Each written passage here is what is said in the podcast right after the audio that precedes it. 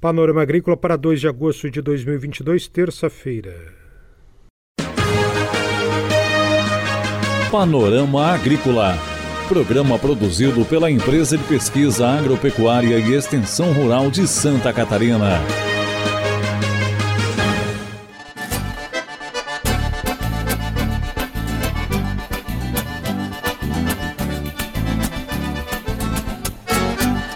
Terça-feira de lua nova, 2 de agosto, no ar para você o Panorama Agrícola. Na mesa de som está o Eduardo Maier. E o ditado de hoje é: Nem todo mundo que escreve é escritor. Confira no Panorama Agrícola desta terça-feira como fazer um biodigestor de baixo custo. Este é o Panorama Agrícola, você ouve em SoundCloud Panorama Agrícola e no Spotify. Ouça também na emissora de rádio aí do seu município. Ligue 483665-5359 e participe do nosso programa. Deixe o seu recado. Ou envie e-mail para panoramagrícola.sc.gov.br. Dica do dia. Uma dica para você que trabalha na cozinha: atenção na escolha da tábua de corte. A tábua de madeira é permeável à umidade, gordura e óleo. Tem bastante reentrâncias. É difícil de limpar e de higienizar, e isso pode gerar o desenvolvimento de fungos e bactérias indesejáveis. Uma colher de chá de água sanitária por cima do guardanapo, detergente neutro e água fervida podem ser utilizados na limpeza da tábua na cozinha. Confira a entrevista de hoje. A entrevista de hoje é com Osnei Muniz, agrônomo em Rio do Campo, Alto Vale do Itajaí. Ele explica como fazer um biodigestor de baixo custo. Acompanhe. Olá, amigos do Panorama Agrícola. E hoje nós estamos aqui para falar um pouco sobre o biodigestor. O que, que seria esse biodigestor em si, né? A gente costuma dizer que seria uma otimização da atual esterqueira que grande parte dos nossos produtores têm, né? Desde esterco de aves, esterco de bovinos, estercos de suínos, né? Então, o produtor normalmente já tem um tanque lá na propriedade dele para estar tá armazenando isso aí, e aí depois ele vai distribuir na propriedade, né? Então, a proposta da Epagre hoje é, armazenar esses gases produzidos por esse esterco que está em fase de fermentação, né? Então, nós estamos há cerca de 12 anos fazendo produção de biogás no Alto Vale, né? É, numa esterqueira que foi otimizada, foi melhorada para fazer essa, essa questão de produção, né? E aí, nesse longo dos tempos, aí, cada produtor foi investindo, foi implantando, foi melhorando, e hoje nós já estamos praticamente na terceira ou quarta geração da, de produção de biogás ou de melhoria desse sistema de biogás, né? O sistema é muito simples, né? Ele é de extremamente baixo custo. A gente costuma dizer que, dependendo do orçamento, chega a ser 10 vezes mais barato que os biodigestores comerciais que a gente tem no comércio aí, né? Então, é de fácil implantação.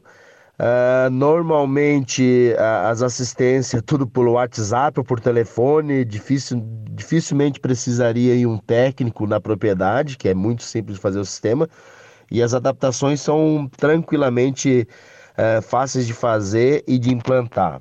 Muniz explica agora as três partes do sistema. O sistema ele é, ele é composto de três partes, né? uma caixa de areia é, onde a gente deixa esse esterco decantando, ele descansando, onde os resíduos mais pesados, como areia, resto de silagem, pedra, pedriscos, eles vão para o fundo e aí depois tu faz o manejo e libera pro, para o tanque do biodigestor. Então aí é mais uma proteção dos equipamentos quando for fazer a distribuição. O segundo momento, depois do, da caixa de areia, onde é feita essa captação de, de esterco, a gente é, é enviado para o biodigestor em si, né? O biodigestor, os primeiros que a gente implantou lá na, em 2008, 2009, era com pedra ardosa, que tinha é, é uma pedra que tem em abundância aqui na região do Alto Vale, né? E foi implementado esse primeiro lá em Laurentino, na propriedade do seu Ademar Luiz, popular IB que tem recebido visitas e excursões até hoje para estar tá multiplicando o evento. o, o, o biodigestor, né? Na época era feito com pedra ardosa, né? E aí, com, ah, com o passar do tempo, a Epagre, juntamente com a Embrapa, que tem um termo de parceria junto com a Embrapa, começou a melhorar o sistema, né? Hoje o nosso atual biodigestor é feito de geomembrana, uma geomembrana de 0,8 de PAD, né? Ela tem uma garantia no mínimo de 10 anos, então dificilmente vai dar vazamento, dependendo do manejo, né? O produtor tem que ter cuidado, né? Então, dificilmente vai dar, vai dar vazamento ou infiltração no solo, né? E aí, o nosso sistema continua o mesmo, né? É, é, você instala esse, o balão, né? O balão não é fixo nem no solo e nem nas paredes, né? Ele é feito um quadro que hoje a gente tem recomendado madeira de eucalipto, que qualquer propriedade tem madeira de eucalipto, então faz o quadro.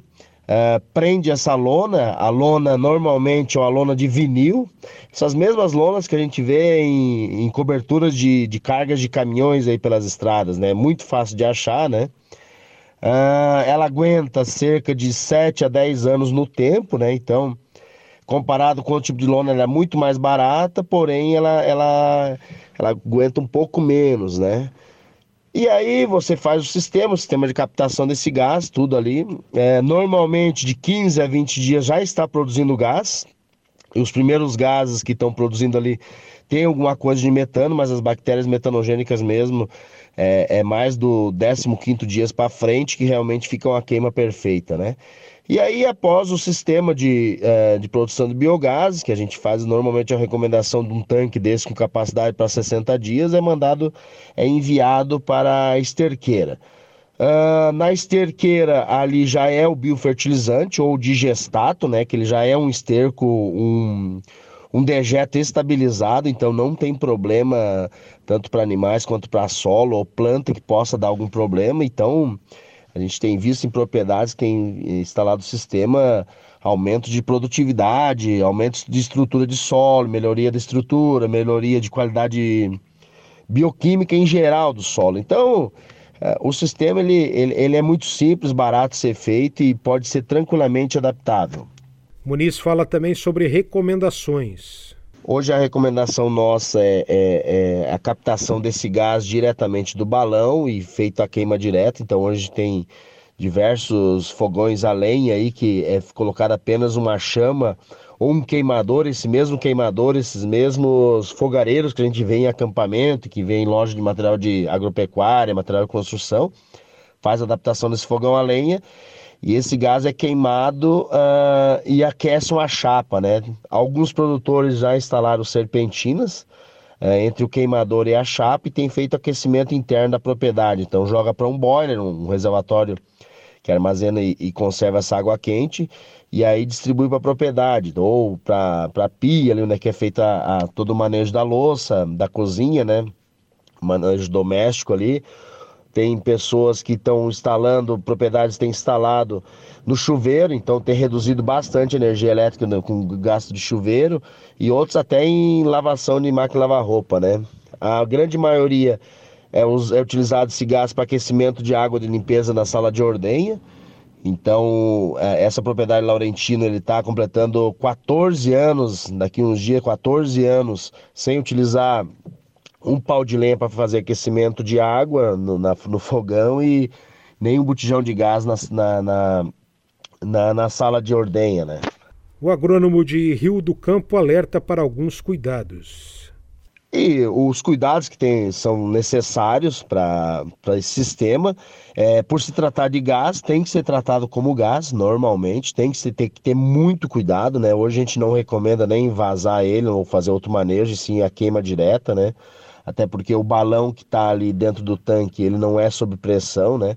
Então, se chegar a dar uma pressão maior, ele, o, o gás escapa na, nas laterais do, do tanque de biodigestor. E aí, se quem tiver interesse de, de, aprofundar um pouco mais ou querer instalar, é, provavelmente sempre tem uma, alguém na região que saiba o contato ou saiba o que fazer, onde procurar mais informações e ficamos à disposição do, do amigo agricultor que queira implantar o sistema na sua, na sua propriedade ou tirar qualquer dúvida que venha, que venha a ter durante o processo. Muito obrigado.